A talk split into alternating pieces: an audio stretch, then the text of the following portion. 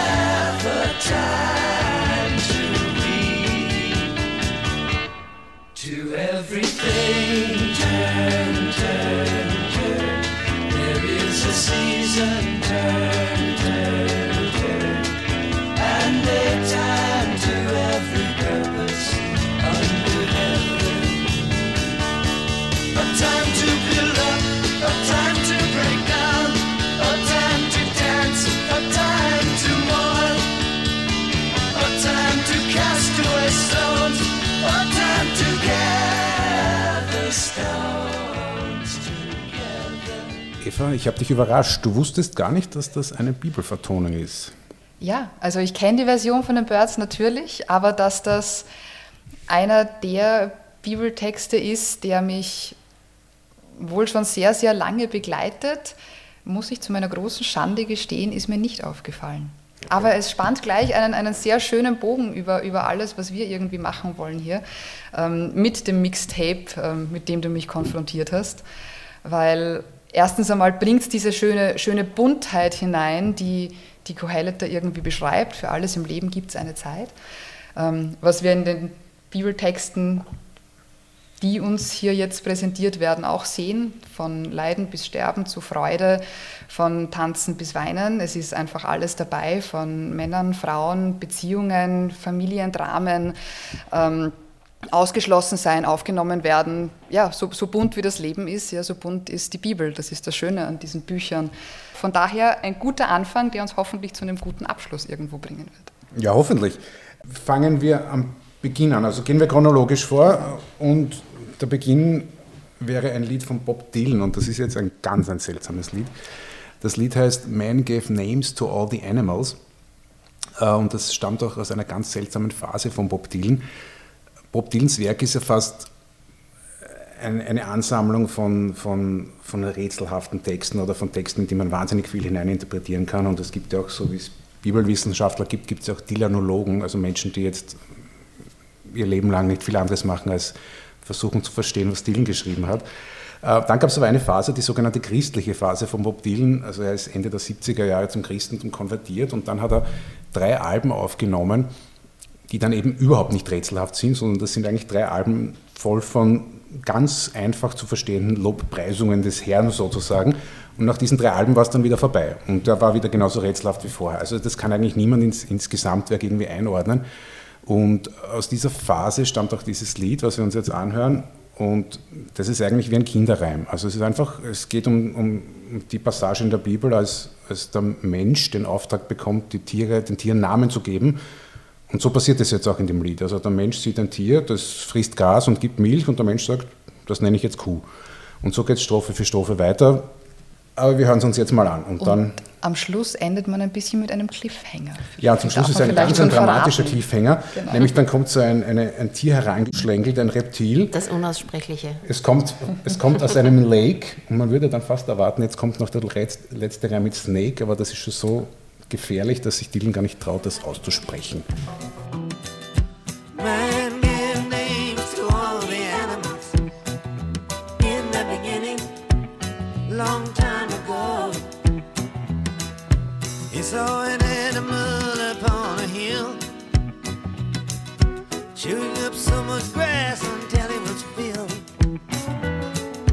He saw milk coming out, but he didn't know how.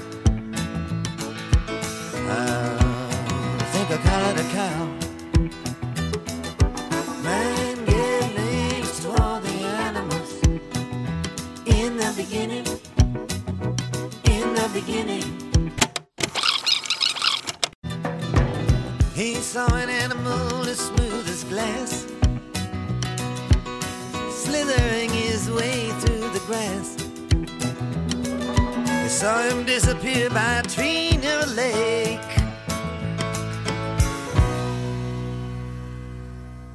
Ziemlich kindisch das Ganze, oder?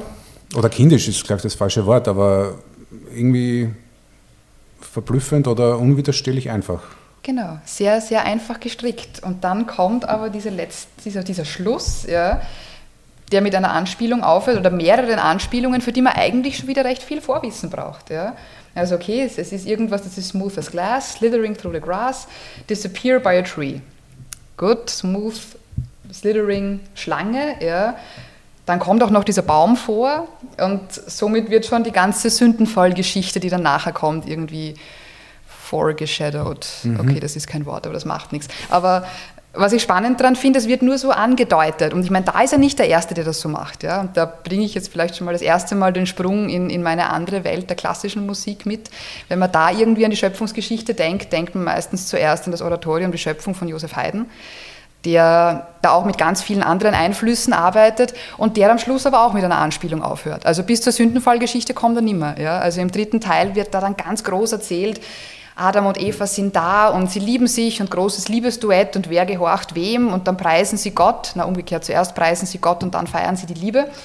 Und dann geht es aber auch nicht so weit. Ja? Also am Schluss singt der Tenor eben auch voller Anspielung, O glücklich Paar und glücklich immerfort, wenn falscher Wahn euch nicht verführt, noch mehr zu wünschen, als ihr habt und mehr zu wissen, als ihr sollt. Und dann kommt der große Schlusschor, singt dem Herrn alle Stimmen. Ähm, also ja, irgendwie, es, es, es bleibt bei diesen, ich finde das immer so lustig, wenn es dann bei diesen Anspielungen bleibt und man dann aber nicht mehr sich künstlerisch vielleicht hineintraut ähm, in das ganze Drama, das dann irgendwie nachher folgt. Aber ganz weglassen möchte man es auch nicht. Ja? Also so, so spielt man es zumindest irgendwo an. Ja, es ist ja hier sozusagen dann genau die Schnittstelle zwischen dem, dem irgendwie der Erfolg, dem Erfolg der Schöpfungsgeschichte und dann, wenn es sich halt ändert. Ja? Und dann kommt ja das, was man gemeinhin den Sündenfall bezeichnen würde, aber ich weiß gar nicht, ob das jetzt noch der herrschende Stand der Wissenschaft ist, dass es überhaupt ein Sündenfall ist, oder? Ja, also sie machen schon eindeutig was falsch. Also sie sollten von diesem Baum nicht essen und sie essen davon. Ja, also das, das, das ist schon eindeutig eine, eine Übertretung. Was sich, glaube ich, oder was sich auf alle Fälle in der Auslegungsgeschichte ändert, geändert hat, ähm, ist, wie man dann damit weiter tut. Also, dass man eben jetzt nicht mehr sagt, Ma, die Frau ist die, die diesen Apfel genommen hat. Na, Apfel ist es ja gleich gar nicht. Das ist wieder eine, eine, eine, eine, eine schlechte oder eine, eine Fehlübersetzung. Wir wissen nicht, was für ein Baum es war, wir wissen nicht, was für eine Frucht es war. Das ist auch egal. Ja. Ähm, es geht hier auch, und das ist mir eigentlich ganz, ganz wichtig, wenn wir über diese Schöpfungsgeschichten, das sind ja auch mehrere Geschichten von Genesis 1 bis 3 reden, da geht es jetzt nicht um historische Details. Also Klar. es ist, ja, muss man sagen, ja, also mit Leuten auch schon diskutiert, Schöpfung wurde in sieben Tagen, also die Erde wurde in sieben Tagen geschaffen. Ich sage, na, da geht es sehr viel um Symbolik, da geht es um eine Zahl der Vollkommenheit, die sieben ist.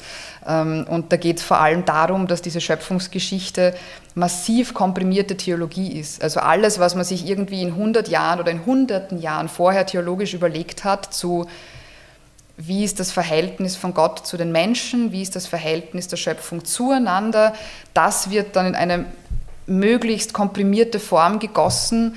Ähm, im, im, Genesis 1, das ist, ja, das ist ja ein Lied, das ist ein Hymnus. Diese Schöpfungsgeschichte ist, ist ja de facto in sich schon ein Lied, mal abgesehen davon, dass es viele nachher vertont haben. Und äh, da geht es eben nicht um historische Fakten, was wann in welcher Reihenfolge passiert ist, sondern eben um diese Beziehung von, von Mensch und Gott. Die Frage bleibt dann trotzdem, okay, aber warum geht die Frau zu dem Baum? Könnte nicht auch der Mann gehen? Ja? Und man dann wieder sagen kann, gut, da gibt es jetzt dann Hinweise zu sagen, gut, wo ist dieses ganze, wo sind diese Texte geschrieben worden? Das waren orientalische Gesellschaften. Und wenn man sich da zum Beispiel orientalische Ikonografie anschaut, dann ist das dort ein Motiv, das es immer und immer wieder gibt. Eine Frau bei einem Baum, eine Frau unter einem Baum. Die Frau, die dafür zuständig ist, ähm, dass die ganze Familie mit Essen versorgt ist. Die, weswegen es auch dann quasi ihr Job ist, diese Frucht, dieses Essen zum Mann zu bringen. Also allein aus dieser Formgeschichte heraus hätten die Schreiber der Genesis da keinen Mann drunter stellen können. Ja. Und, aber das sind irgendwie diese ganzen Kontexte, die man wissen muss, um diese Texte besser zu verstehen. Und was ich am spannendsten daran finde, man dann sagt, man hat diese, diese Ungleichheit zwischen Männern und Frauen, das ist ja eigentlich was, was wir erst nach dem Sündenfall lesen. Also Gott schmeißt dann ähm, den Mann und die Frau hinaus aus dem Paradies und ähm, erklärt ihnen dann, was jetzt alles für sie schwierig wird. Ja? Sie wird häufig schwanger werden, sie wird unter Schmerzen die Kinder gebären, die Frau. Ähm, der Mann wird über sie herrschen. Zum Mann sagt er, der Erdboden ist deinetwegen verflucht, mit viel Arbeit wirst du ihm nur von ihm essen alle Tage deines Lebens. Ähm, aber das ist eigentlich eine Folge, das ist nicht die Ursprungsidee. Die, die Ursprungsidee der Schöpfung, dieser Idealzustand ist, diese beiden Menschen sind gleichberechtigt und herrschen gemeinsam gerecht über die restliche Schöpfung. Und erst diese, diese Verfehlung quasi führt dann zu, zu dieser Ungleichheit. Und dann denke ich mir immer, dann müsste doch eigentlich jetzt unser Ziel sein, darauf hinzuarbeiten, dass wir zu diesem Idealzustand kommen. Und zu sagen, so, na ja, aber Gott hat gesagt, der Mann herrscht über die Frau nach dem Sündenfall, das müssen wir jetzt so hinnehmen, da können wir nichts tun. Ja. Das scheint mir eigentlich sehr gegen diese Texte zu gehen. Also verstehe ich dich richtig, dass du sagst, man hätte dem gar nicht so viel Bedeutung beimessen sollen, dass da die Frau den Apfel nimmt und Adam sozusagen verführt, auch den Apfel zu kosten, sondern es geht vielleicht eher darum, dass man sagt, es ist irgendwie ein Symbol für die Trennung von dieser Einheit, nicht nur von Mann und Frau mit der Schöpfung, sondern auch mit Gott. Also es geht um, um die Trennung von Gott und also was, was mir wichtig ist, dass man diesen Fokus von Geschlecht, wer hat jetzt wem was gegeben, rausnimmt. Ja? Ähm, dass man das sagt, hat man sich aber gestürzt oder manche haben genau, sich darauf gestürzt. Genau, und es mhm. ist auch so, also irgendwie zu sagen, das, was dann nachher beschrieben wird, wie diese Welt dann wird, durch das, was, was Gott dann dem, dem Menschen sagt, wer herrscht jetzt wo und so weiter, ähm, da wird eigentlich das beschrieben, was die Verfasser dieser Texte in der Welt sehen. Also das, das war eine natürlich massiv patriarchale Gesellschaft und anscheinend dürfte es schon zumindest einen gewissen Reflexionsspielraum gegeben haben, um zu sehen, okay, ganz gleich funktioniert das jetzt nicht zwischen den Geschlechtern. Aber es hat anscheinend auch die Reflexion gegeben zu sagen, okay, wir können uns einen anderen Idealzustand vorstellen. Das nächste Lied ist ein Lied von Leonard Cohen und es heißt Story of Isaac. Und da geht es um die Geschichte von Abraham und Isaac, als Abraham aufgefordert wurde von Gott, dass er sein, sein Kind, seinen Sohn Isaac opfert, also umbringt. Und äh, Abraham ist bereit dazu und bereitet alles vor und sozusagen in letzter Sekunde äh, sagt ihm Gott, er muss das jetzt doch nicht machen. Und dieses Lied von Leonard Cohen ist aus der, aus der Perspektive von Isaac geschrieben, aus der Perspektive des Kindes und Das hören wir jetzt mal an, bevor du uns dann erklärst, wie sich das erklären lässt. The door it opened slowly. My father he came in. I was nine years old. And he stood so tall above me. Blue eyes they were shining, and his voice was very cold. Said I've had a vision, and you know I'm strong and holy. I must do what I've been told. So we started up the mountain. I was running, he was walking, and his axe was made. Mit einem lieben Gott oder mit, mit Gott, wer sich dann als Jesus manifestiert hat, lässt sich diese Geschichte eigentlich nicht so ganz unter einen Hut bringen, oder? Auch hier ist es so wie bei allen biblischen Texten, das Erste, was man sich anschauen muss, ist Kontext. Meine Studierenden verdrehen dann irgendwann immer schon die Augen, wenn sie zum siebten Mal hören, ja, Kontext, Kontext, Kontext. Aber es ist das Wichtigste bei biblischen Geschichten. Zu dieser Geschichte ist jetzt wichtig zu wissen, dass sie ganz eng verwoben ist mit dem Text, der direkt davor kommt. Im Kapitel 21 der Genesis, also vor dieser, dieser Geschichte der, der, ähm, ähm, der Erprobung Abrahams, wie es heute, das heißt auch eigentlich nicht mehr, wird nicht mehr als Opferung Isaaks bezeichnet, sondern als Erprobung Abrahams. Davor wird die Geschichte erzählt, wie Abraham seine Sklavin, mit der er zuerst ein Kind bekommen hat, weil seine Frau Sarah kein Kind bekommen konnte, wie er die wegschickt und wie er die in die Wüste hinein verstößt. Weil jetzt hat Sarah ja ein Kind bekommen, sie hat Isaac und dann checkt Sarah, okay, mein Sohn ist jetzt aber eigentlich nicht der Erstgeborene, sondern Ismael, der Sohn von, von dieser Magd, von Hagar, ist der Erste. Und der könnte jetzt meinem Sohn im Weg stehen. Und deswegen sagt sie Abraham, schick sie weg. Und das macht er. Und Hagar geht in die Wüste und das Wasser ist schnell einmal aus und sie sitzt alleine und sie weiß nicht, wie sie sich und das Kind durchbringen soll legt das Kind weg. Sie sagt, ich kann ihm nicht beim Sterben zuschauen und setzt sich irgendwo anders hin. Und ein Engel kommt und sagt, schau, da ist Wasser und ich verspreche dir, du und deinem Sohn, euch wird es gut gehen und auch ihr werdet groß werden. Und äh, dann die Geschichte endet damit eben, dass gezeigt wird, wo Ismael und Hagar hingehen und wo es ihnen gut geht und ähm, wo Ismael dann arbeiten wird. Das ist die Geschichte. Und dann kommt eben der Cut zu dieser Geschichte und dann heißt es auch, nach diesen Ereignissen stellte Gott Abraham auf die Probe. Und de facto ist es jetzt ein Spiegelbild. Wir haben wieder einen Elternteil, Abraham, das mit dem Kind weggeht, mit Isaac, das ähm, in dem Fall von, von Gott einen Auftrag bekommt. Ähm, und wieder greift in letzter Sekunde, bevor dem Kind was passieren kann, Gott durch einen Engel ein und sagt, äh, gut, ich sehe jetzt, du siehst das, würdest das wirklich quasi tun für mich ist nicht notwendig, da ist dieser Widerschlachte den. Sagt dann auch voraus, ähm, weil du mir gehorcht hast, weil du das getan hast, weil du mir deinen Sohn, deinen einzigen nicht vorenthalten hast, schenke ich dir die Nachkommen in Fülle. Ähm, und auch dann wird eben erklärt, sie gehen wieder zurück, sie gehen nach Beersheba und Abraham blieb in Beersheba wohnen. Also diese zwei Geschichten gehören zusammen. Und ähm, Liest man den Text jetzt so, handelt die Geschichte eben nicht von einer Bedrohung des Kindes, sondern von, nicht von einer Bedrohung Isaaks, sondern von der Erprobung des Vaters. Wenn man jetzt auch wieder sagen würde, also würde sich Abraham weigern, diesen, diesen Befehl Gottes quasi durchzuführen, passiert dem Kind sowieso nichts. Ja? Und Gott geht es eigentlich nicht um, um das Opfer des, des Isaaks, sondern darum zu sehen, ist Abraham bereit, auch bei seinem Kind quasi das zu tun, in dem Fall dann halt für Gott, was er allen anderen antut. Also das also es geht eigentlich nicht ums Kind, weil sozusagen der Überbau ist, dem Kind wird schon nichts passieren, weil das ja nie der Plan war. Ja. Genau. Also eigentlich genau das Gegenteil, was Cohen macht, weil der singt ja dieses Lied aus, aus der Perspektive des Kindes. Ne? Genau, also ich habe mir auch dazu geschrieben bei dem Text, es ist eine sehr freie Interpretation und eine sehr weite Ergänzung des biblischen Textes. Was ich legitim finde, ja, das ist mir schon auch wichtig. Also das ist ja auch das, also diese Texte oder jeder Text, ja, in dem Moment, wo er in der Welt draußen ist, ist offen für eine Mannigfachkeit von, von Interpretation. Und ich finde, Weltliteratur zeigt sich auch ein bisschen dadurch, und die Bibel ist für mich Weltliteratur, dass das möglich ist. Aber ich sage dann halt schon irgendwie gerade aus, aus meiner wissenschaftlichen Perspektive heraus, Kontext hilft. Stichwort Kontext dieses Lied ist entstanden als, als während dem Vietnamkrieg und, und eigentlich verschmilzt der Chor in diese Geschichte dann mit einer äh, Zeit- und Gesellschaftskritik, wer sagt, er dann zum Schluss leitet er das über, dass er sagt, naja, das ist die Geschichte von Abraham, der war bereit, sein Kind zu opfern und ihr Alten seid jetzt bereit, eure Kinder auf den Schlachtfeldern zu opfern.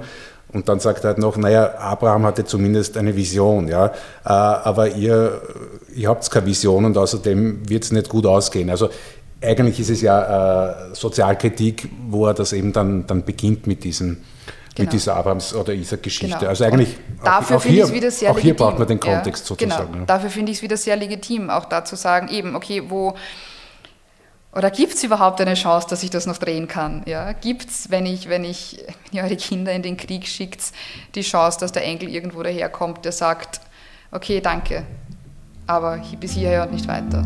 You who build the altars now to sacrifice these children, you must not do it anymore. A scheme is not a vision, and you never have been tempted by a demon or a god. You who stand above them now, your hatchets blunt and bloody You were not there before when I lay upon a mountain and my father's hand was trembling with the beauty of the word. Nein, das wird da jeweils den Individuen keine große Bedeutung beigemessen. Also weder dem Isaac noch den Soldaten. Also das ist auch irgendwie so eine mhm. erschreckende Parallele. Und ich finde so, auch vor allem als, als Elternteil, als Mutter, findet man diese Geschichte ohne Kontext ohne diesen Überbau völlig absurd. Man soll es ja auch sein. Wie kann Gott überhaupt ihn auf die Probe stellen? Wie kann Gott sich quasi erlauben, so eine Forderung an, an ihn zu stellen, das geliebte Kind äh, darzubringen und dann kurz vorher zu sagen, ah, na, war eh nur eine Probe. Weil ich meine, das, das soll es ja auch sein. Ja. Also das ist ja auch wieder, und auch da, das, das sind schon die Leute, die das geschrieben haben, wenn man so will, die wussten schon auch, wie Drama funktioniert. Ja. Mhm. Wenn ich mir dann auch wieder denke, okay, also das ist natürlich eine, eine heftige Geschichte, es ist vor allem heftig, weil wir sagen, das sind heilige Texte und die haben was mit Gott zu tun. Andererseits schreiben wir heute Horrorfilme und zeigen sie in Kinos und wo, wo keine Ahnung, Menschen sich gegenseitig misshandeln oder andere misshandeln oder wie auch immer, wo ich mir denke, okay, das, das, also das muten wir einander schon heute auch noch zu, in, in, in Literatur oder in, in Songs oder in Filmen oder wie auch immer. Aber eben, Kontext dazu, um das irgendwo in, in Relation zu setzen. Also du meinst, es war vielleicht auch nur, um einfach die Geschichte möglichst spannend zu machen und nicht... Also es geht schon darum, dass es ein möglichst großes Opfer sein soll. Also ja. es geht schon, mhm. diesem Abraham wirklich das abzuverlangen, was ihm am nächsten steht mhm. ja, und was ihm am wichtigsten ist. Gerade diesem mhm. Mann, der nie Kinder haben konnte, der ja uralt ist in dieser Geschichte. Und dem jetzt zu sagen, und noch dazu in dieser Zeit, ja, wo das Einzige, was du brauchst eigentlich im Leben, ein Nachkomme ist. Und auch in, in dieser Gesellschaft, wo, wo, wo Kinder immer noch und teilweise bis heute, glaube ich, einen noch viel höheren Stellenwert haben. Ähm, also das ist natürlich allen bewusst gewesen, dass das das schlimmste Opfer ist, das er bringen kann.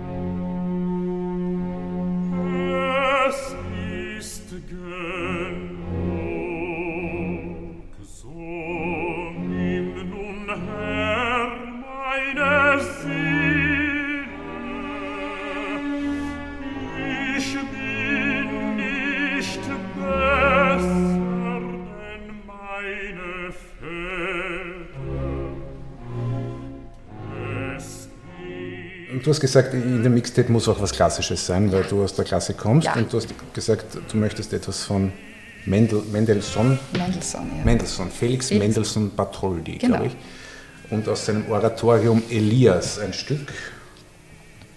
Genau. Möchtest du zuerst was dazu sagen oder hören wir uns mal diese Passage an, die du da ausgesucht hast? Das ist jetzt eine didaktische Herausforderung für mich, weil ich immer alles vorher erklären möchte. Ja, dann erklär mal ein bisschen. erklär einen Teil vorher und einen Teil nachher. Okay. Ähm, also ich habe es mir ausgesucht, weil also die Frage war irgendwie Gott, also oder Bibel und Musik und ähm, dieses Werk, also dieses Oratorium ist, ist für mich unter anderem wegen genau dieser Stelle ein, ein ganz ein besonderes, weil das für mich ein Moment der Gottesbegegnung ist, als ich den das erste Mal in der Vertonung bewusst erlebt habe. Ich weiß, ich bin in der Probe gesessen und ich habe geweint, ja, weil das so faszinierend groß und dann aber auch ganz, ganz klein ist. Ja? Also es ist die Hoffnung auf einen ganz, ganz anderen Gott. Und gerade wenn man sagt, im Alten Testament wirkt Gott oftmals so gewalttätig und so brutal, äh, eben gerade weil es um diese Völkerkonflikte geht. Und auch im Oratorium von Elias wirkt er zuerst groß und mächtig und wirft Feuer herab und vernichtet Feinde und so weiter. Ähm, und dann kommt plötzlich ein ganz, ganz, ganz anderer Gott. Und es wird aber dann von, von Mendelssohn vorher einfach genial aufgebaut und es kommt ein großer Twist. Und mehr sage ich jetzt vorher nicht und wir hören hinein.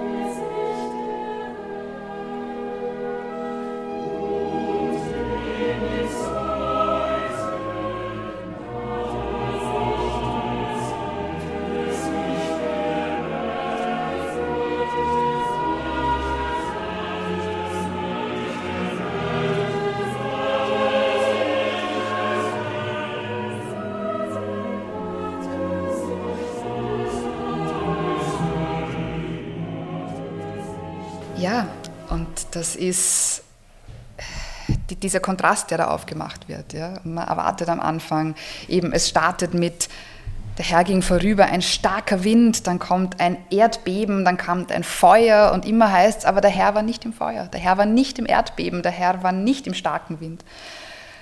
Und dann bricht's und dann heißt es, nach dem Feuer kam ein stilles, sanftes Sausen und in dem Säuseln nahte sich der Herr. Man denkt, was, was ist das für, für ein Gott, der eben nicht in den großen Naturgewalten ist, sondern der ganz leise kommt. Ja?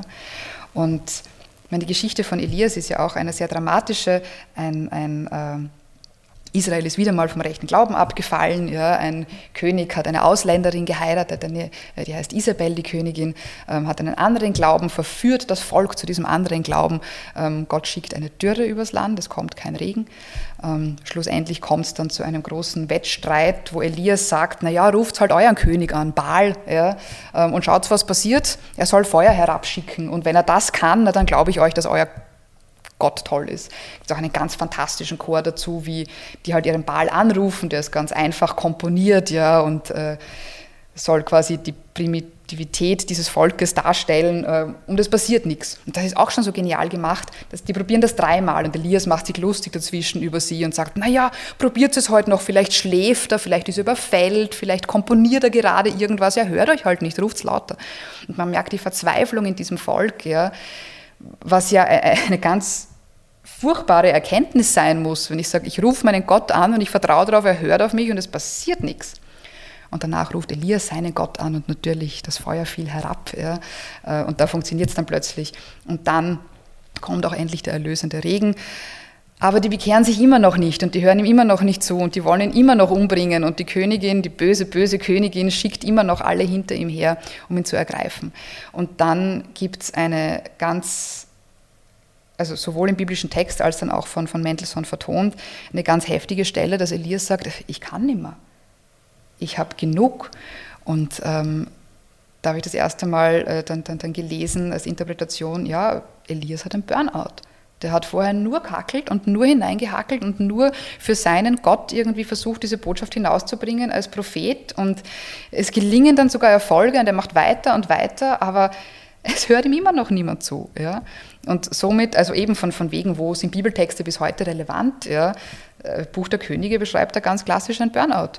Gut, ein Engel kommt zu ihm, lässt ihn mal eine Runde schlafen, stellt ihm was zum Essen hin, dann sagt er immer noch nicht, ich kann nicht, gut, erhol dich weiter. Dann sagt er, gut, jetzt, jetzt geht's aber, jetzt tun wir weiter. Und der Wunsch, den Elias da eben hat, ist, so, ich habe jetzt so viel für diesen Gott getan, ich möchte ihn sehen. Und es gibt im ähm, Alten Testament nur drei Personen, die Gott sehen. Mose im Dornbusch, Jakob und eben Elias hier. Und aber eben diese, diese Beschreibung von dieser Begegnung mit Gott ist ja für, für mich eine der, der, der eingehendsten, gerade auch eben in dieser Vertonung, die das noch einmal verstärkt. Und für mich ist halt gerade Sakralmusik und da gerade auch, auch klassische Musik der Punkt, wo ich dann zumindest minutenweise sagen kann, okay, so, so könnte ich es mir vorstellen oder so geht es die Spur leichter. Und deswegen wollte ich dieses Stück da unbedingt erinnern haben. Und dieses Säuseln, war, ist das schon im Ursprungstext drinnen oder hat es dann. Ja, ja. Dann doch, doch. Also, das ist wirklich, also ähm, Mendelssohn hält sich im Großen und Ganzen überhaupt recht streng und brav an das, was biblisch da ist. Ähm, also die ganze Geschichte, wenn sie jemand nachlesen will, findet sich im ersten Buch der Könige, Kapitel 17 bis 19, mit allem, was dazu was dazugehört. Genau. Und auch da ist es dieses Säuseln. Und auch genau vorher auch diese Beschreibung von Sturmwind und Feuer und Erdbeben und überhaupt. Und Gott war nicht darin, Gott war, war im Säuseln. Ja, das ist ja dann wie ein Gott, der, als er dann wirklich auf die Welt kommt, als Baby kommt. Genau. Nämlich auch ganz, ganz klein und. Genau, ganz klein und vielleicht unscheinbar und, und, und, und friedlich, ja. Dann sind wir schon im Neuen Testament. Auf geht's. Wir haben allerdings kein Lied zur zur Geburt Jesu, das wären dann Weihnachtslieder, machen wir vielleicht mal separat. Wir sind jetzt schon in der Zeit, dass Jesus erwachsen ist und ähm, das erste Lied, was wir uns dazu anhören, ist von Sam Cooke, einem der größten Soul-Sänger aller Zeiten, leider viel zu früh gestorben und äh, einem der größten Liebesliedschreiber aller Zeiten. Begonnen hat er als Gospelsänger mit den Soul Stirrers und äh, dieses Lied ist eines der letzten Gospellieder, die er aufgenommen hat und das heißt touched the hem of his garment. And whoa, she spent her money here and there until she had no, had no more to spare. The doctors, they done all they could, but their medicine would do no good. When she touched him, the Savior didn't see, but still he turned around and cried somebody touch me. She said it was I who just wanna touch the hem of your garment. I know I'll be made whole right now. She stood there crying, oh, oh, oh, oh oh,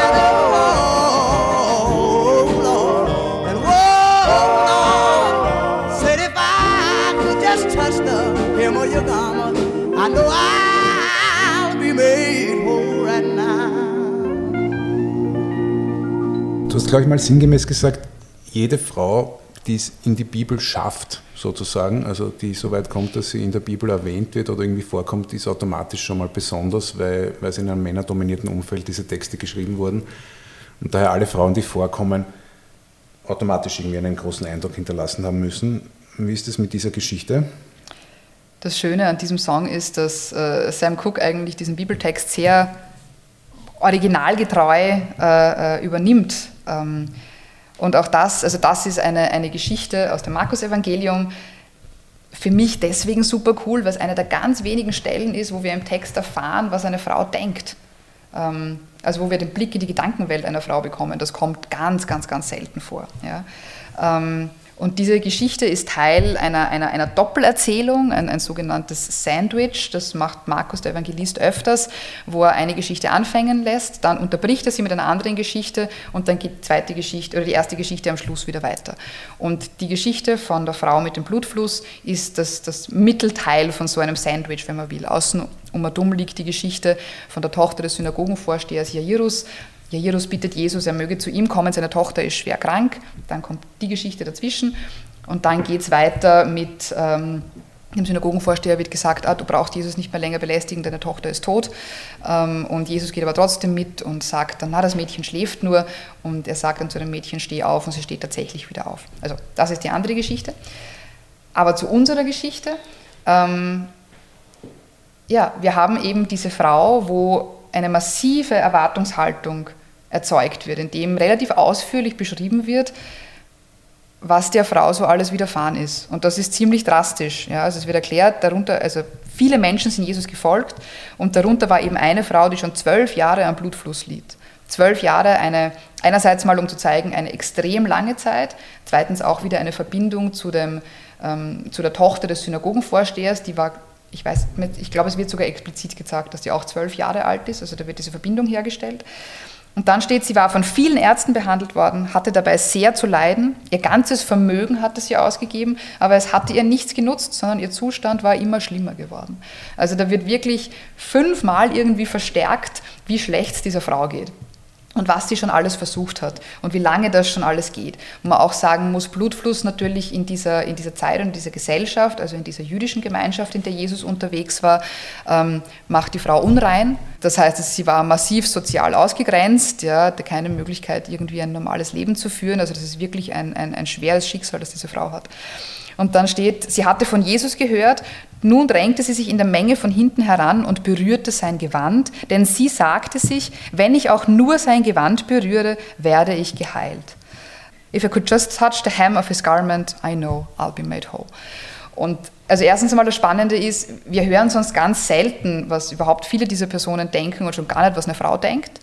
Ähm, und das andere ist, dass sie damit eine, eigentlich eine massive Grenzüberschreitung begeht, ja, aus, aus ihrer Verzweiflung heraus, aber vor allem auch aus ihrem Glauben heraus, von allem, was sie irgendwie von Jesus gehört hat. Weil sie natürlich, weil die Gedankenwelt ist, wenn sie als unreine Person eine reine Person berührt oder auch nur sein Gewand berührt, wird die Person unrein.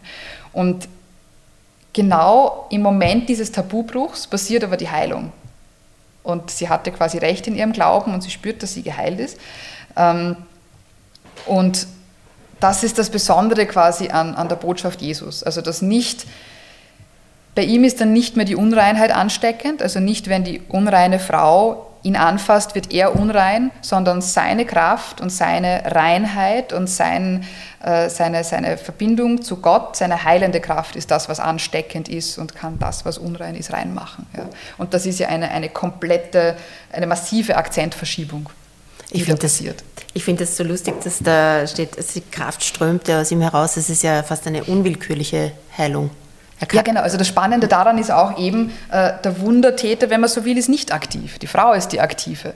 Und andererseits zeigt es aber halt auch quasi so ein bisschen, ähm, ja, dass das quasi alles, was Jesus ist und tut, ähm, verkündet irgendwie dieses, dieses kommende Reich Gottes und verkündet eben diese Heilung, die durch, ähm, die durch Gott passieren kann. Ja, also das sind irgendwie so ein bisschen diese Ebenen, die man auch mit hat. Warum passiert das jetzt eigentlich? Einerseits geht es um einen christologischen Machtbeweis, also halt zu zeigen, dieser Christus ist wirklich der, der heilen kann äh, und der von Gott kommt. Ähm, und andererseits ist es aber in sich schon eine, eine prophetische Zeichenhandlung, die auf das verweisen soll, was, was kommen wird. Also dass mit Jesus das angefangen hat, was, was quasi dann im Himmelreich alles gut machen wird. Also dieser Anbruch einer neuen Zeit. Also einerseits eben dieses, dieser Beweis von ihm als Person, die machtvoll ist, und andererseits ein Verweis, aber quasi alles, was jetzt anbricht und mit ihm startet, wird gut werden. So in die Richtung. Das sind diese zwei Ebenen. Machen wir noch ein Wunder? Ja, bitte. Gut, äh, im, im, folgenden Lied, das ist eigentlich jetzt äh, der Text selber ist keine, keine Bibelgeschichte, aber der, das Lied hat den gleichen Titel wie der kürzeste Bibelvers in einer englischen Übersetzung, nämlich Jesus wept, also Jesus weinte. Und das ist ein Lied von Mavis Staples. My throat quits when I try to say how I long for the day how I wish there was a way to see you again. side streets I have worn through late summer storms. I should have told you.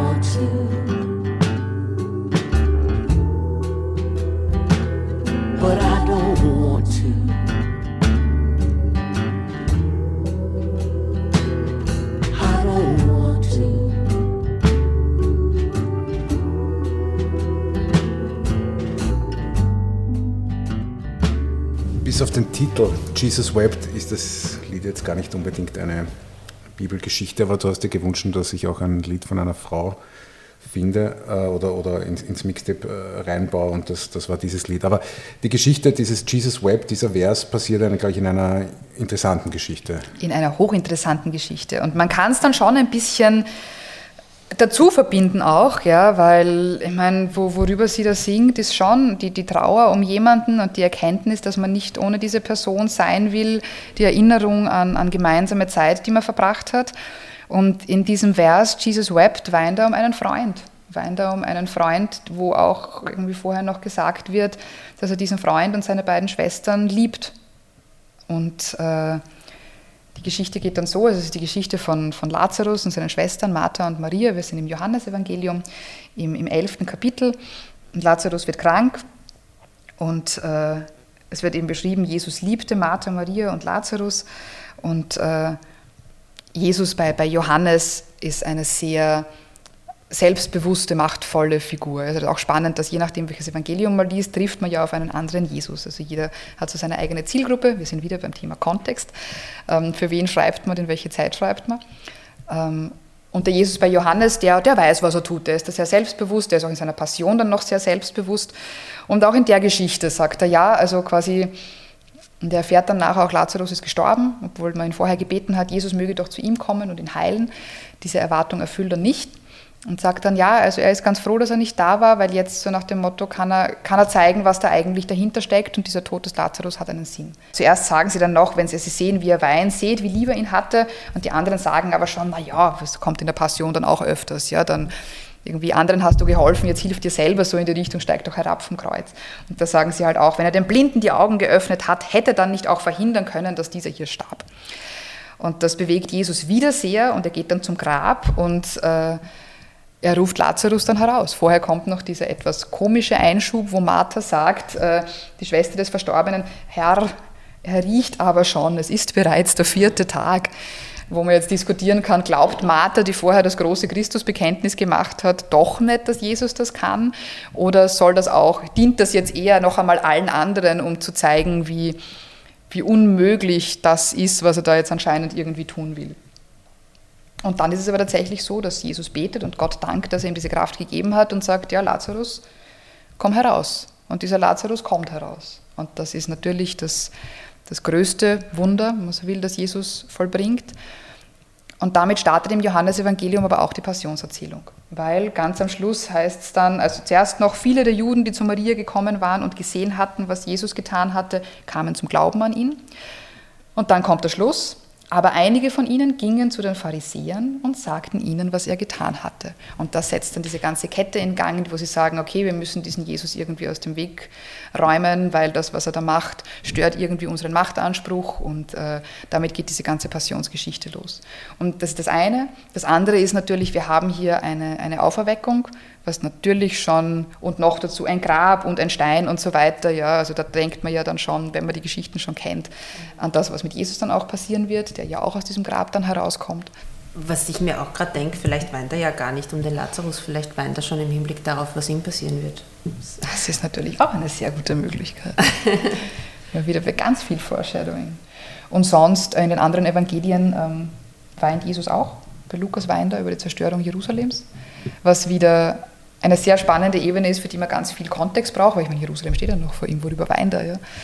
Und sagt, okay, Lukas Evangelium wurde geschrieben natürlich viel, viel, viel später und das, was Jerusalem im ersten Jahrhundert massiv geprägt hat, noch viel, viel mehr als dass dort ein herumwandernder Prediger gekreuzigt wurde, ja, ist, dass 70 nach der Tempel zerstört wurde und die Stadt von, von Rom quasi nochmal eingenommen wurde. Und das eben diese Zerstörung des Tempels ist ein ganz, ganz massiver Einschnitt, die wir in allen Evangelien den wir in allen Evangelien merken. Ähm, weswegen wir auch wissen, alle diese Evangelien müssen nach 70 geschrieben worden sein. Und eben, dass Jesus über Jerusalem weint, ist quasi im Kontext dieses, Text, dieses Textes auf einer synchronen Ebene die Vorausschau darauf, Jesus weiß schon jetzt in dieser Zeit, dass Jerusalem zerstört werden wird, aber geschrieben wird es von Lukas, der nach der Zerstörung des Tempels quasi darauf zurückschaut. Ja. Aber da weint er. Und dann natürlich, wenn man sagt, das ist ein Foreshadowing in die Passion, diese ganze Lazarus-Geschichte, da ist Jesus natürlich bei Johannes weniger, aber bei den anderen dreien auch massiv, massiv bewegt. Ja. Und äh, eben ähm, bei, bei, bei Matthäus und Markus heißt es, meine Seele ist zu Tode betrübt, äh, wenn er da im Garten steht und, und beten geht und eigentlich seine Jünger bittet, ähm, bleibt hier und wacht. Die Jünger schlafen aber ein. Also da geht es natürlich mit dem, dass er weiß, was kommt, sich dem, und er auch dann noch darum bittet, Vater, wenn, wenn du willst, nimm diesen Kelch von mhm. mir, aber nicht, was ich will, sondern was du willst, soll geschehen. Also da geht schon massiv irgendwie an die, an die Reserven. Mhm. Wir sind damit genau im, im, nächsten Lied. Jesus was an only son, und da geht es genau um diese Nacht im, Gar, im Garten von Gethsemane. Gethsemane. Genau. In the garden at Gethsemane. He prayed for the life he'd never lived. He beseeched his heavenly Father to remove the cup of death from his lips. And there's a loss that can never be replaced, a destination that can never be reached light you'll never find in another's face. See whose distance cannot be breathed.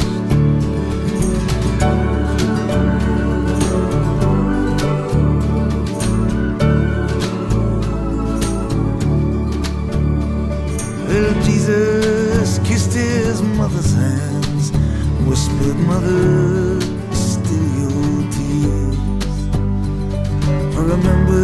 soul of the universe will the world end appear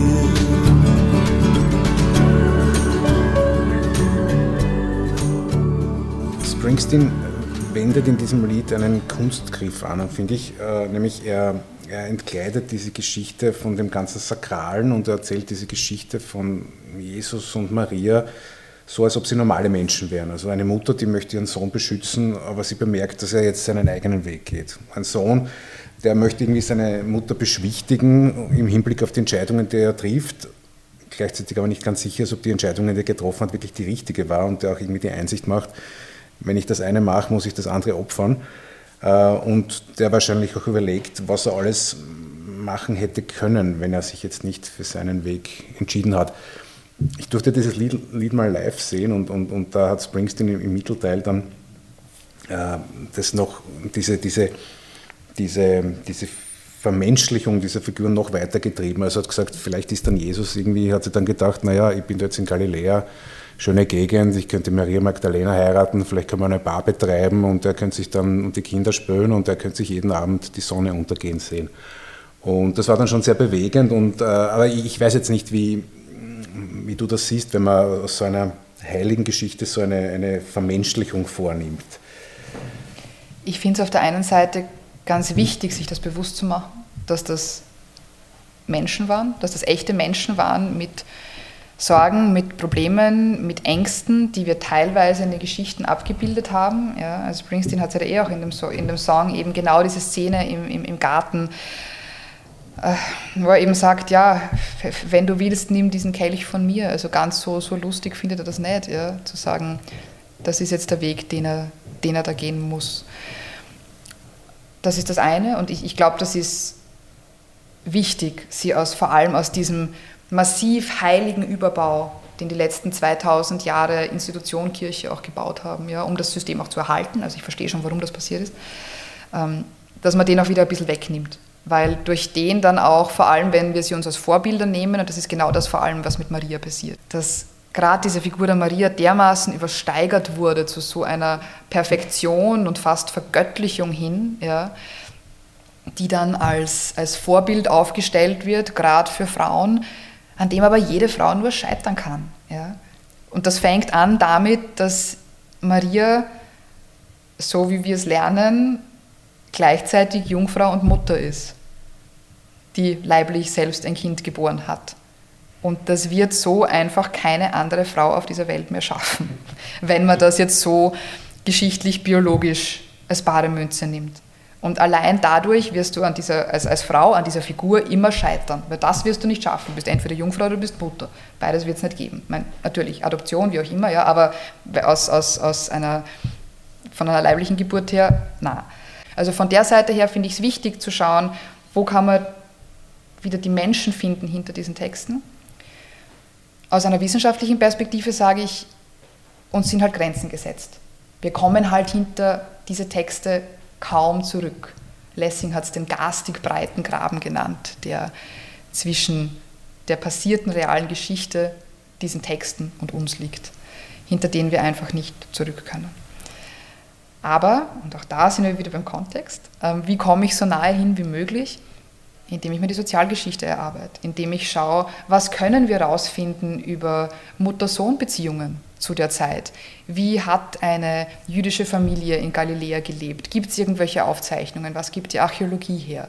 Was für Schriften gibt es vielleicht doch? Wie kann ich mir bewusst machen, oder das Wichtige mal ist, sich bewusst zu machen, dass aufgeschriebene Geschichte meistens nicht objektiv ist. Aber das muss ich mir bewusst machen als ersten Schritt. Und dann eben zu versuchen, okay, wo kann ich vielleicht zwischen Zeilen lesen? Oder wie, wenn, wenn in Texten was steht, was könnte vielleicht das sein, was nicht aufgeschrieben wurde? Oder wer hat es aus welcher Perspektive warum geschrieben? Und so kann man der Sache zumindest ein bisschen näher kommen, wie diese Zeit damals ausgesehen hat. Und ich mache da jetzt einmal gleich alle Mutter-Sohn-Romantik hier kaputt, die, die Springsteen da aufbaut. Ähm, nach allem, was wir tatsächlich aus frühesten biblischen Befunden wissen, war Maria kein sonderlich großer Fan von dem, was ihr Sohn da aufgeführt hat. Wir haben ja auch kaum Belege über sie. Ja? Also das, das Neue Testament ist ja eigentlich recht spärlich. Ich meine, das, was wir dann bei Lukas und Matthäus in den Kindheitsgeschichten haben, ist später geschrieben worden. Ähm, ja, aber ich finde, das, das, äh, das spießt sich nicht mit dem Text. Also ich habe auch das Gefühl, dass die Maria in diesem Lied äh, jetzt nicht so happy damit ist, was Jesus da macht. Nein, das nicht, aber sie ist zum Beispiel, sie ist sicher nicht, sie war ziemlich sicher nicht mit. Also sie war auf Golgotha nicht mit. Gut, am Anfang im Johannesevangelium kommt sie noch vor, ähm, bei, bei der Geschichte mit der Hochzeit zu Kana, wo sie ihm sagt, hey, sie haben nichts zu trinken, so do your job, ja, kinder. Und er sie anfahrt und sagt, Mutter, was willst du von mir? Ja, ich mache das, wenn meine Zeit gekommen ist und sicher nicht, wenn du sagst. Also geh das Zimmer aufräumen oder so. Ja. Ähm, und sonst bei Matthäus und Markus ist das eigentlich sehr, sehr kritisch. Eben die Stelle, wo die Familie zu ihm kommt und sagt, äh, wir holen dich nach Hause, du spinnst. Und er sagt, verschwindet. Die zweite Stelle bei Markus, da kommen sie gar nicht mehr persönlich vor, sondern Jesus kommt äh, nach Nazareth, also in seiner Heimatstadt, und die Leute haben nichts Besseres zu tun, als ihn verwundert anzuschauen und zu sagen, ist das nicht der Sohn von Maria? Ist das, leben nicht seine Schwestern und Brüder unter uns? Ähm, und, und er kann dort und die nehmen ihn nicht ernst. Und er kann dort keine Wunder tun. Ja, und sagt, nirgends ist der Prophet so wenig wert wie in seinem eigenen Land. Ah, daher kommt der Spruch. Ja. Genau, und das ist eher die, das war wahrscheinlich eher die Familiensituation, die, die, die er hatte. Ja. Okay.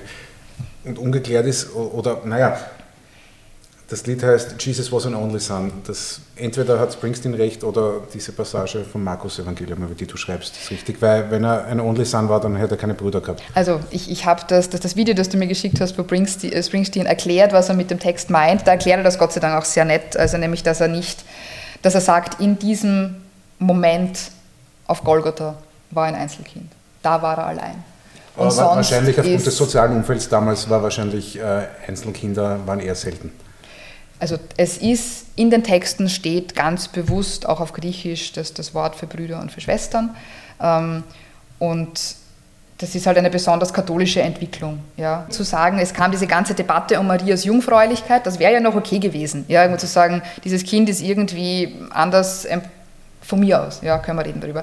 Aber spätestens ab dem Moment, wo dieses Konzept der Jungfräulichkeit so überhöht wurde, dass daraus wurde, Maria war vor, während und nach der Geburt und dann ihr ganzes Leben Jungfrau, dann ist es schwierig geworden. Nämlich dann ist es schwierig geworden zu erklären, woher Jesus dann jüngere leibliche Geschwister hat, wie es in den Texten drinnen steht. Also es ist überall die Rede von diesen Brüdern und von den Schwestern und dann gab es halt andere Erklärungsversuche. Das sind Kinder aus Josefs erster Ehe. Das sind ja nur Cousins und die werden halt auch Brüder genannt und so weiter.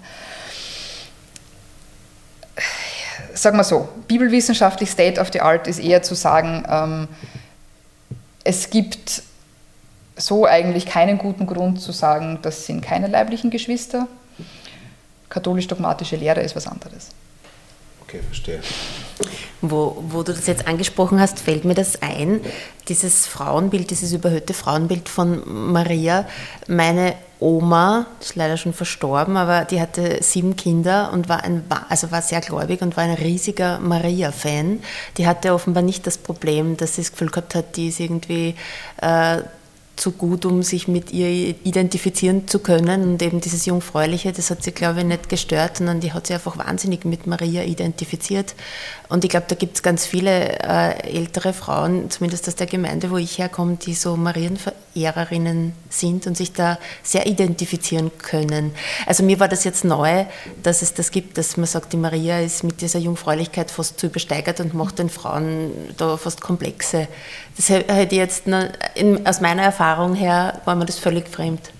Also sie ist natürlich für viele auch ein, ein positives und wichtiges Vorbild und das möchte ich auch überhaupt nicht absprechen. Ja? Und es ist, dann gibt es auch ganz viele Theorien irgendwie zu sagen, okay, wenn man so viele männliche Seiten irgendwie hat, Jesus, dann, man, sagen wir uns ehrlich, Gott wird halt auch meistens irgendwie als Vater oder alter Mann mit Rauschebart und so dargestellt. Was, also natürlich, Jesus spricht Gottes Vater an, müssen wir nicht diskutieren, aber sonst haben wir ganz, ganz viele bunte Gottesbilder quer über das Alte und Neue Testament verteilt, von Bach zu Burg zu Mutter zu alles Mögliche. Ja. Ähm, und da quasi dann Maria als, als, als weiblicher Ausgleich so in die Richtung. Und das ist ja auch, auch, auch gut.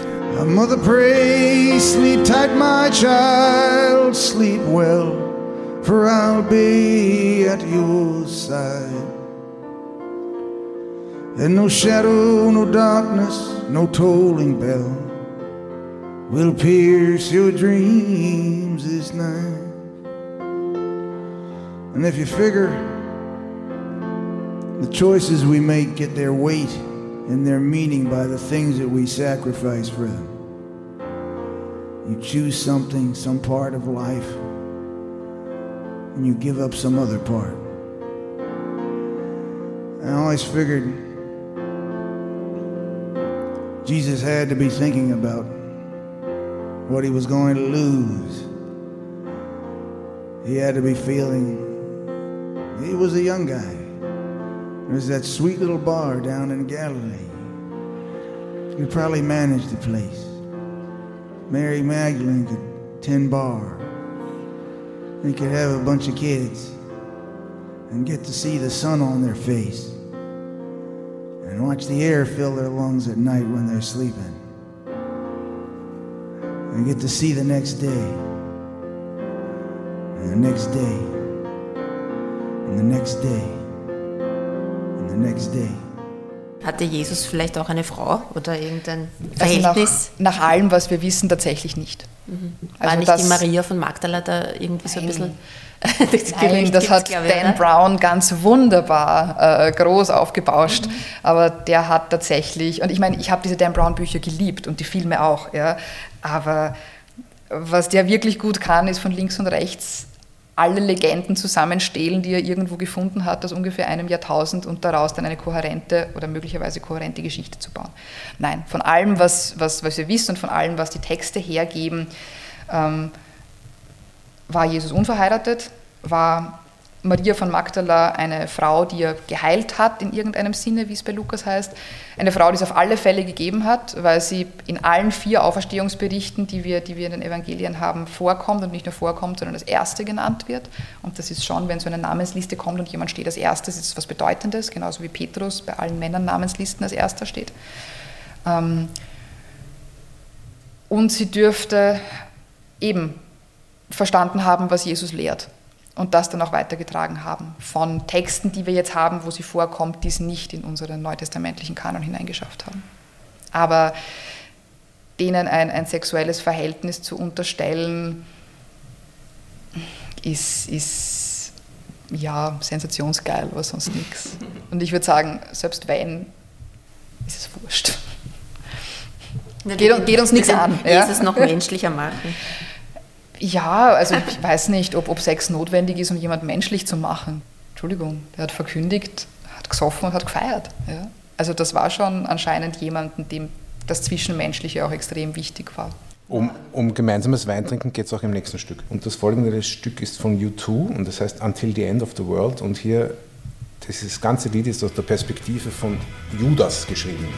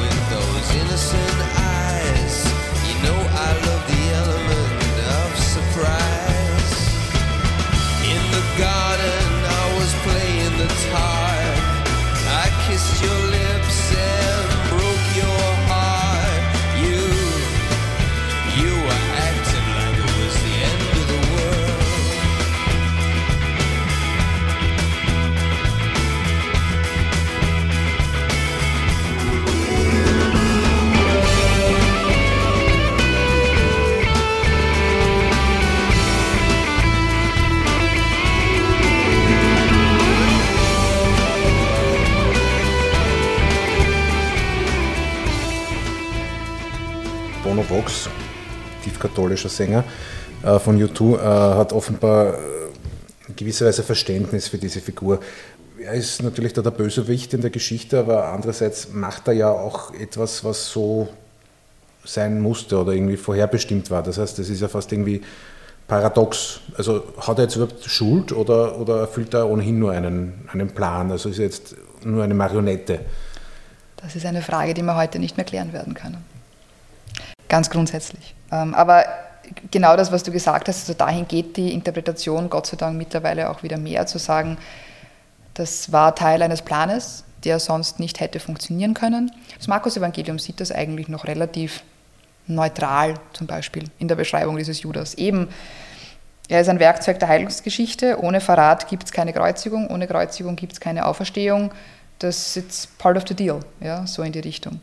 Und dann bei den späteren Evangelien wird es schon wird schwieriger. Matthäus und Lukas, es wird dann auch ein bisschen antisemitisch schon. Man sagt, ja, Judas ist gierig und es geht ihm ums Geld. Bei Lukas und Matthäus steckt er dann mit dem Teufel unter einer Decke. Also, man aber auf, das ist auch wieder ein bisschen entlastend, ja. Also, wenn, wenn ähm, eben Matthäus gesagt wird, ja, er wird vom Teufel ergriffen, ähm, das, ist, das, das nimmt ihm dann eigentlich schon wieder ein bisschen Verantwortung ab. Er sagt, Judas handelt jetzt da nicht selber, sondern er ist halt besessen, so wie andere in Evangelien auch besessen sind, denen, denen Jesus dann Dämonen wieder austreibt. Ähm, und bei Johannes ähm, sind wir wieder bei diesem, bei diesem mächtigen Jesus, der weiß, was passieren wird. Da sagt, da schickt Jesus Judas sogar selber weg und, und sagt ihm, was du tun willst, das tue bald. Ähm, genau. Also auch wieder hineinnehmen in dieses, Jesus weiß, was passiert und Jesus weiß auch um das, was, was Judas tun wird. Das kommt in allen Texten durch, also in, in allen Evangelien, dass er dann zumindest irgendwie, wenn sie beim Abendmahl sitzen, sagt, einer von euch wird mich verraten. Dann sind alle ganz verwundert. Und dann ist Judas einmal mitverwundert oder ist auch nicht mitverwundert oder äh, genau. Und sonst geht, geht U2 da auch halt ziemlich durch die, durch, die, durch die Geschichte durch. Und eben eine der Theorien ist, dass Judas ein, ein ganz enges Mitglied dieses Kreises war, dieses Zwölferkreises war, der da massiv dran geglaubt hat, an das, was Jesus da verkündigt. Ähm, eine Theorie ist, es war ihm dann nicht radikal genug. Also er hatte jetzt irgendwie zugeschaut, ein Jahr oder bei Johannes sind es drei Jahre, wie man da durch die Gegend zieht, aber die Römer sind immer noch da und besetzt sind wir auch immer noch. Und was ist jetzt mit diesem Ende der Welt und es geht nichts weiter? Und es war ihm, ja, eben, die eine Option ist zu sagen, es war ihm nicht radikal genug. Und, und er hat versucht, das irgendwie auf die Spitze zu treiben. Vielleicht sogar noch gehofft, dass das Machtzeichen dann vom Kreuz kommt und Jesus eben heruntersteigt von diesem Kreuz. Ähm, und ich meine, es gibt dann ja auch eben den, den Teil, und das ist das, was, was hier in der letzten Strophe angesprochen wird, dass er sich das dann halt nicht verzeiht und dass Judas sich in der Konsequenz umbringt. Und äh,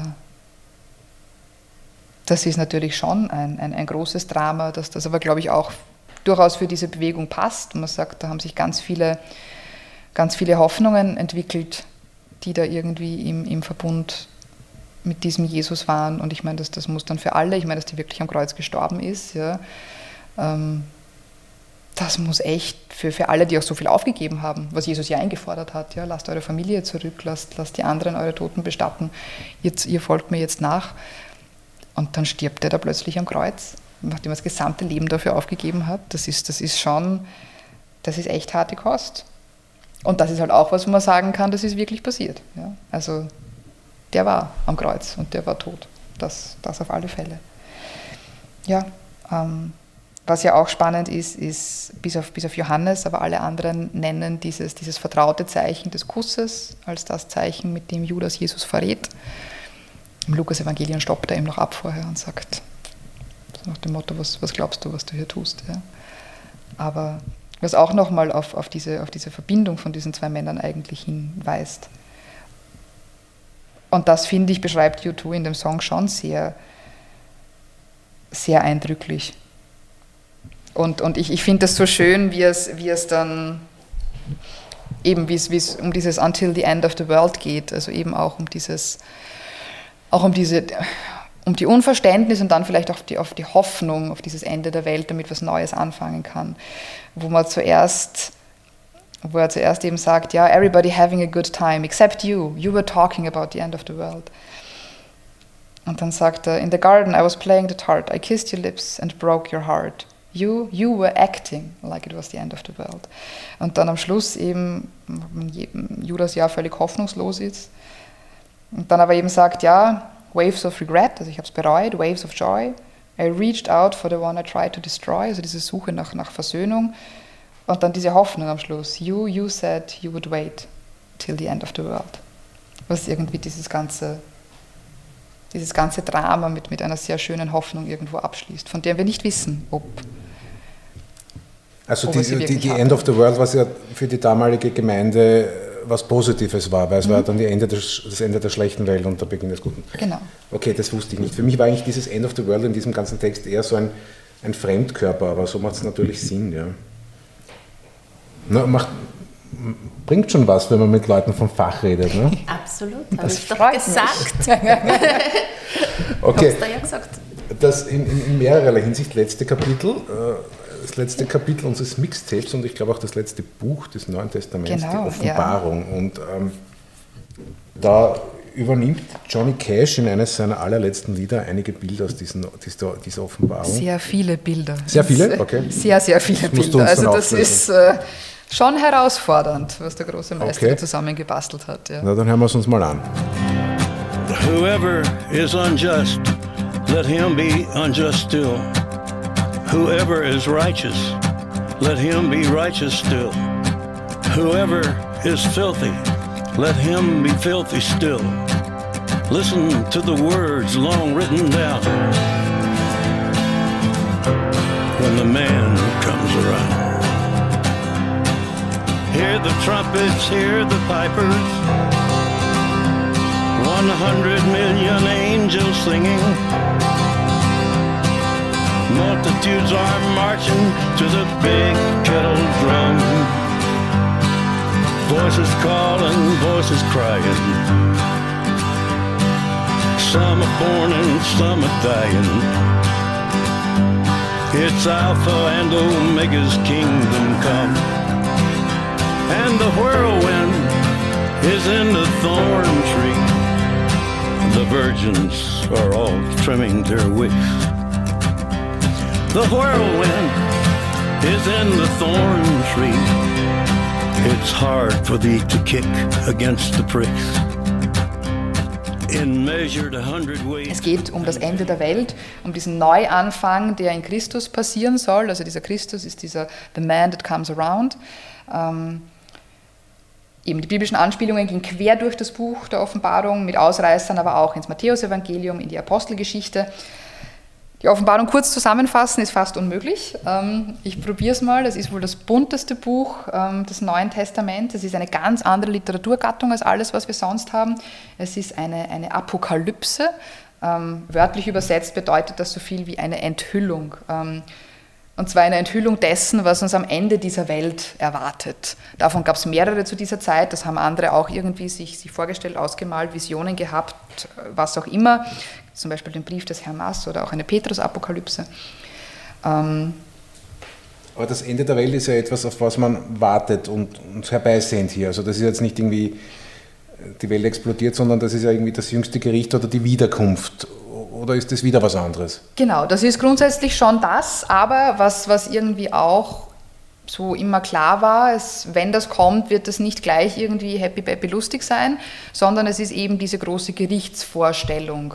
Und da geht es dann schon wild vor. Und vorher muss irgendwie ganz viel Schlechtes kommen und dann quasi kommt eine, eine Reinigung, dann auch noch einmal diese Aufteilung in die Guten und die Bösen mehr oder weniger. Ähm, also wer sieht dieses, dieses ewige Jerusalem, das das Johannes dann auch beschreibt in seiner Apokalypse und wer nicht. Also das große Feindbild, das uns das ganze Buch hinweg immer wieder immer wieder begegnet, entweder im Bild vom Drachen, aber auch im Bild der Hure Babylon und so weiter, das ist immer Rom. Also das ist, dieser Johannes hat ganz massiv Angst, ähm, einerseits, dass diese neue Glaubensgemeinschaft, die da aus diesem christlichen Glauben heraus entsteht, sich assimiliert und aufgeschluckt wird vom Römischen Reich und äh, kritisiert massiv und da halt vor allem auch diesen, diesen Kaiserkult, der in diesem, in diesem ersten Jahrhundert von, von Rom auch ausging und die Vergöttlichung des, des Kaisers und der Kaiser, den man anbeten musste, was natürlich für, für jeden, der aus einer monotheistischen Religion kommt und ich meine, erstes Gebot, du sollst keine anderen Götter neben mir haben, ja, also wie komme ich dazu, einen Kaiser anzubeten, ähm, nicht einmal der Form halber, eine absolute Katastrophe war. Und also das sind so diese, und, und, und da sieht Johannes anscheinend ganz viele Zeichen gekommen dafür, dass das jetzt das Ende der Welt ist. Und das schmückte dann halt ganz, ganz, ganz bunt aus. In vielen Visionen, ähm, wo es dann geht, immer mit der, Zahl, mit der Zahl sieben, ja, sieben als Symbol der, der, Vollständigkeit. Er schreibt zuerst an sieben Gemeinden, die er noch versuchen will, auf den rechten Weg irgendwie zurückzuholen, die abkommen. Dann hat er eben diese, diese Thronsaal-Vision, wo es eben um, um, ein Buch geht, das verschlossen wird oder das verschlossen ist und das wohl nur am Ende dann das Lamm öffnen kann, dieses unschuldige Lamm, das geopfert wird, was ja dann auch ein, ein Bild für, für Christus ist. Ähm, in jedem Gottesdienst beten wir Lamm Gottes, nimm weg. Also das, das, diese, diese ganzen Bilder, die kommen ja auch von irgendwo her. Und dann geht es halt los mit sieben mit Visionen, einmal mit sieben Siegeln, einmal sieben Posaunen, die eben immer quasi ein neues Unheil ankünden. Ähm, Genau. Und ganz am Schluss kommt aber dann doch eben dieses Bild eines, eines neuen Jerusalems und einer neuen Welt, wo quasi wieder, wieder alles, alles gut ist. Ja, und was sich Johnny Cash da raussucht, sind zum Beispiel das Bild der apokalyptischen Reiter, da eben ganz am Anfang, dass wir aus Offenbarung 6 kennen, die Trompeten, die, die irgendwie die Stimme des Herrn auch vorbereiten, das Bild von Alpha und Omega, Gott ist der Anfang und das Ende, ähm, das das ganze Buch verteilt immer wieder vorkommt, vom ersten bis zum letzten Kapitel. Ähm, genau. Was haben das wir heißt, sonst noch? Eigentlich ja. ist diese Offenbarung äh, auch nur zu erklären durch die Zeit, in der es entstanden ist. Ja, also auf alle Fälle. Durchhalteparole oder. Genau. Wie so eine ja. Motivationsschrift, oder? Mhm. Aber genau. andererseits, genau. heute macht es uns Angst. Oder Apokalypse ist eher ein, ein negativ ja. besetzter Begriff mittlerweile. Ja. Oder das jüngste Gericht Schon. auch. Ja. ja, also kommt halt immer ein bisschen darauf an, auf welcher Seite man steht. Ne? Also, was, was, also auf, auf welcher Seite der Apokalypse gehen wir hinaus so in die Richtung? Ne? Sind wir die Böcke oder sind wir die Schafe? es ist halt immer die Frage, welche Voraussetzungen man mitbringen muss, damit man dann sozusagen ins Himmelreich eingehen wird. Genau. Es heißt ja 144.000 werden es ja. mal sein, oder?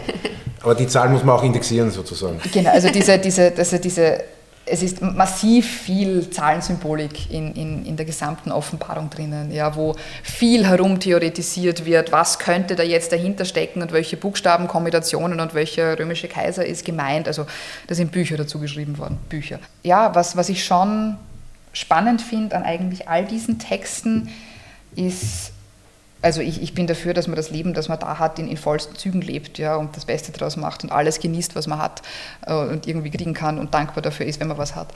Aber dieser, dieser, dieser andere Blick irgendwie aufs, aufs Ende der Welt und diese Hoffnung auf das, was dann kommt, hat schon auch was, was, was Inspirierendes bis zu einem gewissen Punkt. Und andererseits denke ich mal, sowas wie die Offenbarung ist halt heute schon auch sehr aktuell. Auf der einen Seite, wenn man sagt, okay, wir haben ganz viele Leute, die Angst vor Veränderung haben und die sich dann auch hineinflüchten in, in, in diverse Visionen, wo man vielleicht auch sagen muss, okay, wie kriegt man die da wieder raus? Also ich glaube schon, dass dieser Johannes der Offenbarung ein ziemlicher Fanatiker war und jetzt nicht, also den möchte ich jetzt nicht beim Abendessen irgendwie gegenüber sitzen haben. Ja. Der war sicher sehr, sehr radikal. Und andererseits aber auch sagen, dass, dass wir auch in einer Welt leben, die immer wieder sehr bedrohlich ist und wir uns schon fragen, wie gehen wir um damit. Aber die auch sehr schön sein kann und auch dazu gibt es Texte, die sich quer über die Bibel finden lassen. Schöne Schlussworte. Wir hören äh, zum Fade-Out noch ein Lied äh, zur Offenbarung When the Saints Go Marching In. Das ist nämlich auch, äh, da geht es eigentlich auch um die Offenbarung. Mhm. Und um, I want to be in that number. Also da möchte man bei diesen mhm. 144.000 sein, was man ja nicht so eng sehen darf, Nein. wie ich gerade gemeint Nein. habe. Keine Sorge, wird sich alles ausgehen. Da kommt es auf andere Dinge an, glaube ich. Okay, Eva, danke, dass du dir Zeit genommen hast für uns. Vielen Ich herzlichen Dank. danke. Tschüss. Tschüss. Tschüss.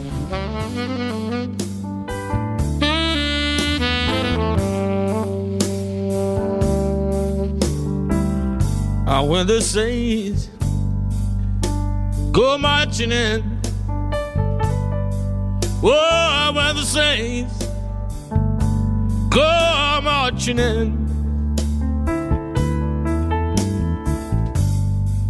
Oh Lord, oh Lord, I want to be in that number. Well, then the saints go marching in. Yeah. Ah, when St. John of the Cross comes marching in.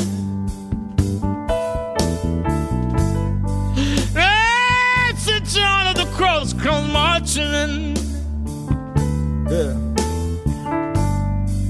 I set the wreath over Villa and one de la Cruz. Where the dark night of the soul comes marching in.